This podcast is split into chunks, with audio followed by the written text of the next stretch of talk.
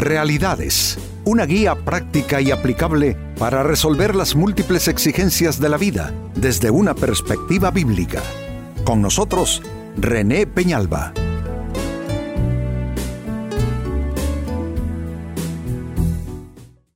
Amigos de Realidades, sean todos bienvenidos. Para esta ocasión nuestro tema, disfruta lo que tienes. Parece esto tan simple y lo cierto es que sucede todo lo contrario.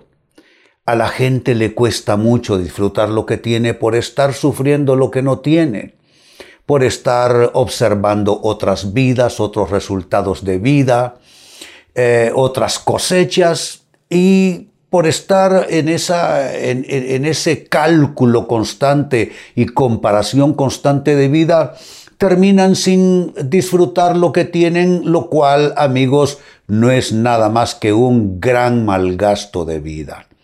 Pues sabes qué, no malgastes tu vida, haz un inventario de las cosas buenas que Dios te ha dado y comienza a disfrutarlas.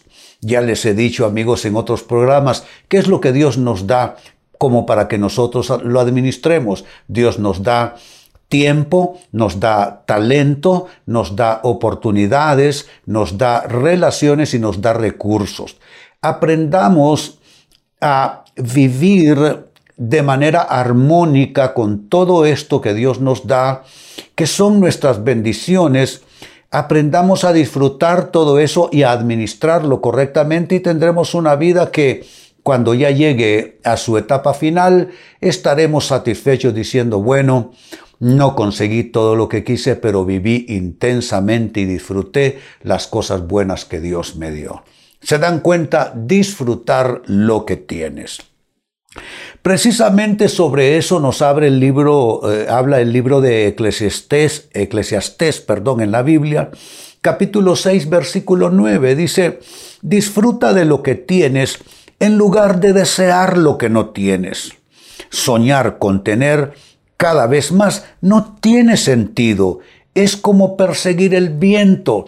Es, es, un lenguaje gráfico. Imagino a alguien dando manotadas al aire, que eso es lo que es el equivalente de estar solo deseando cosas y deseando cosas y, y simplemente estar ambicionando cuando quizá la persona tiene ya mucho por lo cual agradecer a Dios y mucho por lo cual disfrutar. Lo leo de nueve, Eclesiastes 6.9. Eh, Disfruta de lo que tienes en lugar de desear lo que no tienes. Soñar con tener cada vez más, que eso puede ser eh, eh, un hábito conductual, una cosa esclavista. Soñar con tener cada vez más no tiene sentido. Es como perseguir el viento. Nadie quiere terminar eh, haciendo manotadas al aire. Queremos ser prácticos, queremos ser realistas, pero no lo conseguimos todo el tiempo. Pues el programa de hoy, amigos, tiene como propósito ayudarnos a todos a poner un poco los pies en el suelo y, no estar desperdiciando vida, haciendo mal gasto de vida, eh, aspirando a algo que puede ser que nunca llegue.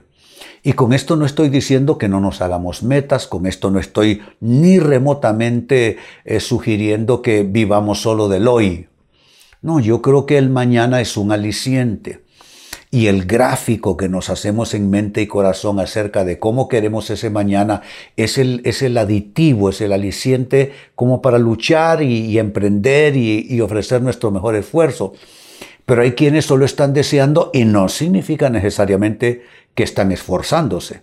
Simplemente están soñando, están persiguiendo el viento y en lugar de estar eh, disfrutando lo que tienen, viven solo a base de desear lo que no tienen. Es un consejo no de quien les habla, amigos, en esta ocasión, sino de la palabra de Dios. Y, eso no tiene sentido cuestionarlo. Pues con esa palabra de Dios como base les eh, invito a que trabajemos, que reflexionemos juntos sobre esta interrogante y sus potenciales respuestas. ¿Qué te evita disfrutar lo que tienes? Exactamente dónde está la trampa, exactamente dónde está el tropiezo, dónde está el lazo en el que te enredas, que te eh, evita disfrutar lo que tienes. ¿Qué es exactamente lo que te cierra tus ojos, tus sentidos, tu discernimiento, para ver lo que Dios te ha dado y comenzar a vivir en pos o en base de eso y no en base de lo que todavía solo es una aspiración en ti? ¿Qué te evita disfrutar lo que tienes? Primera respuesta, observar demasiado los logros ajenos. Observar demasiado los logros ajenos. Que observamos a los demás es inevitable, no se puede eh, de otra manera hacer, no podemos cerrar los ojos. Hay gente que logra más, hay gente que logra menos. Hay gente que tiene un mejor estilo de vida, hay otros que tienen un estilo de vida inferior al tuyo. Es como una ley de la vida que parece que siempre habrá alguien delante de uno que va, que, pues que lleva la delantera, ¿no? Que, que ha logrado más. Pero es así también de extraño. Siempre hay alguien que está detrás tuyo, detrás de ti. Entonces, ah, e, es inevitable. Obviamente observamos a los demás. Pero no puede ser estar observando demasiado a los demás demasiado los logros ajenos, porque eso te va a traer un efecto negativo. Vas a comenzar a compararte, vas a comenzar a conjeturar los porqués. Porque esto, porque aquello, porque lo otro, porque él sí y yo no. Eh, eh, ¿Será que él no lo merece? ¿Y cómo es que lo logró entonces? Yo sí lo merezco.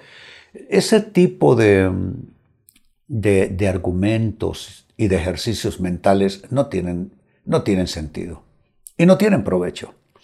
Entonces lo mejor es, ok, eh, miras a los demás, obsérvalos, pero no te, que no se te convierta en una costumbre estar en el balcón de tu vida, de tu historia, de tu existencia, y desde ese balcón estar consumiendo tu tiempo solo viendo a los demás vivir, qué hacen, qué no hacen, qué son, qué no son, qué logran, qué no logran. Deja de observar demasiado los logros ajenos. Segunda respuesta que te evita disfrutar lo que tienes, el menospreciar tus bendiciones. Hay gente que tienen poco y tienen menos, por ejemplo, su estado de salud física. Pero vamos, es que uno podría tener millones, amigos, millones literalmente.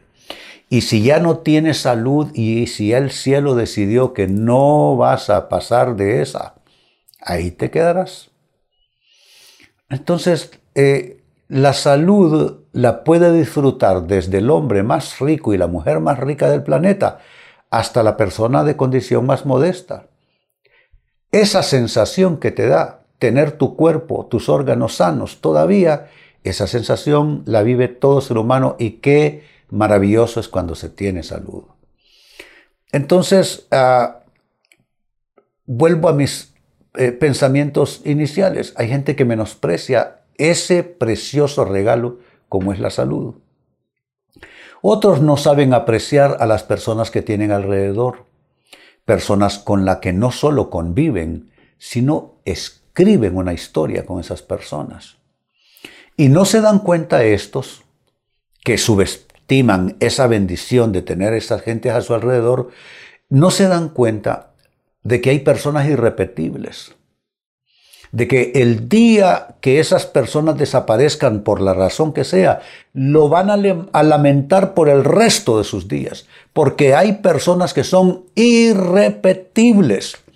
Tú puedes sustituir a una persona con otra, pero esa persona en particular es irrepetible. Hay muchos que con lágrimas me han dicho en consejería pastoral, cuánto lamentan ahora la pérdida de un cónyuge, la pérdida de una madre, de un padre, de los hijos que ya no quieren saber de él o de ella.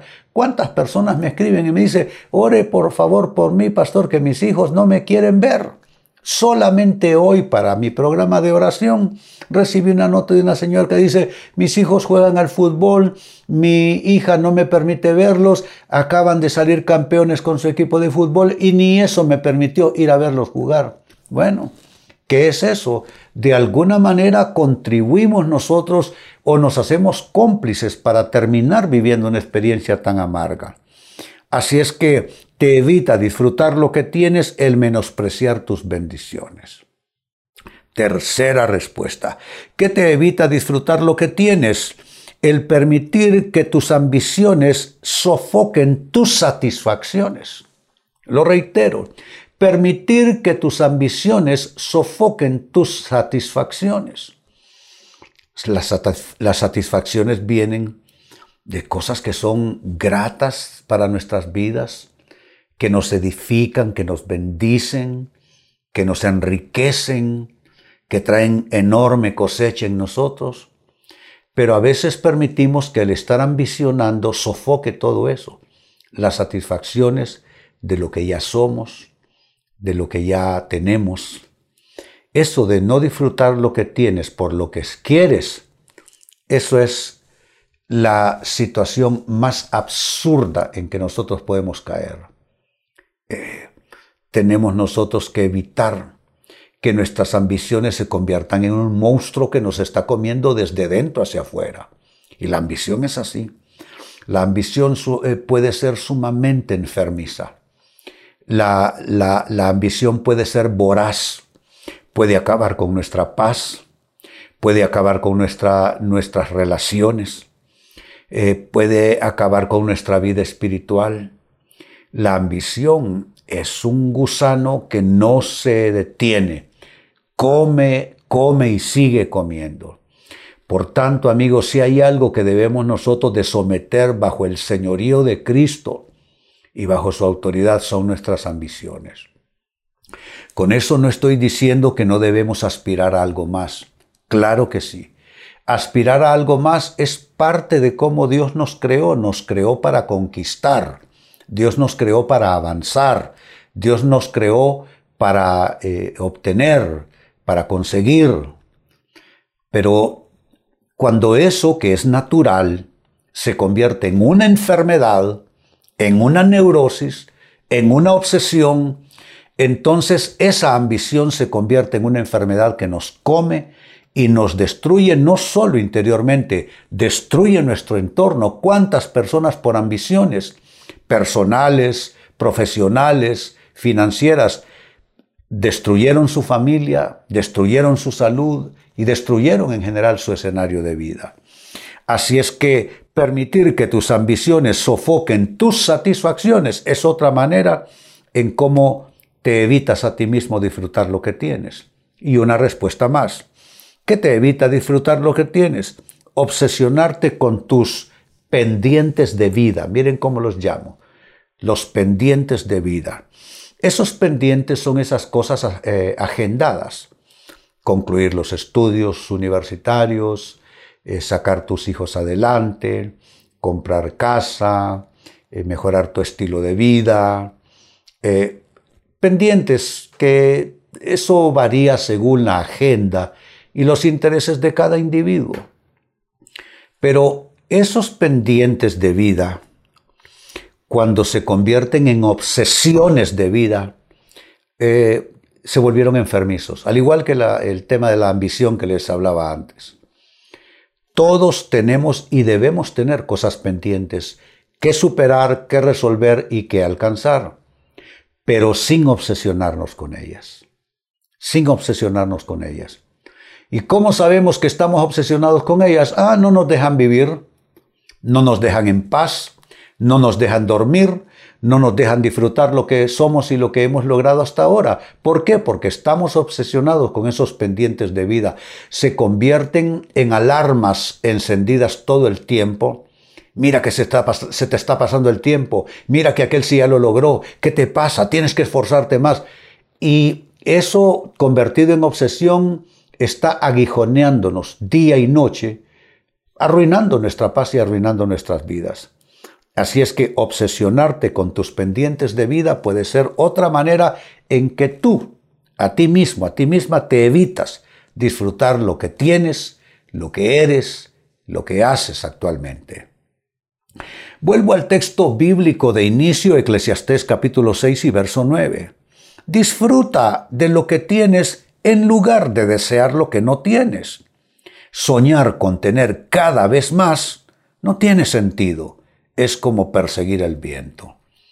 ¿Cómo, cómo evitar terminar persiguiendo el viento? ¿Cómo evitar estar arañando el aire, lanzando manotadas al viento? ¿Cómo evitarte disfrutar lo que tienes por estar eh, en esa búsqueda constante de lo que te falta? Te he dado cuatro consejos. Uno, el observar demasiado los logros ajenos te evita disfrutar lo que tienes. Dos, menospreciar tus bendiciones te evita disfrutar lo que tienes. Tres, permitir que tus ambiciones sofoquen tus satisfacciones te evita disfrutar lo que tienes. Y cuatro, obsesionarte con tus pendientes de vida también te evita disfrutar lo que tienes. Amigos, con esto cierro el tema, de igual manera me despido y les recuerdo que nuestro enfoque de hoy ha sido titulado Disfruta lo que tienes. Hemos presentado Realidades con René Peñalba. Puede escuchar y descargar este u otro programa en renépenalba.net.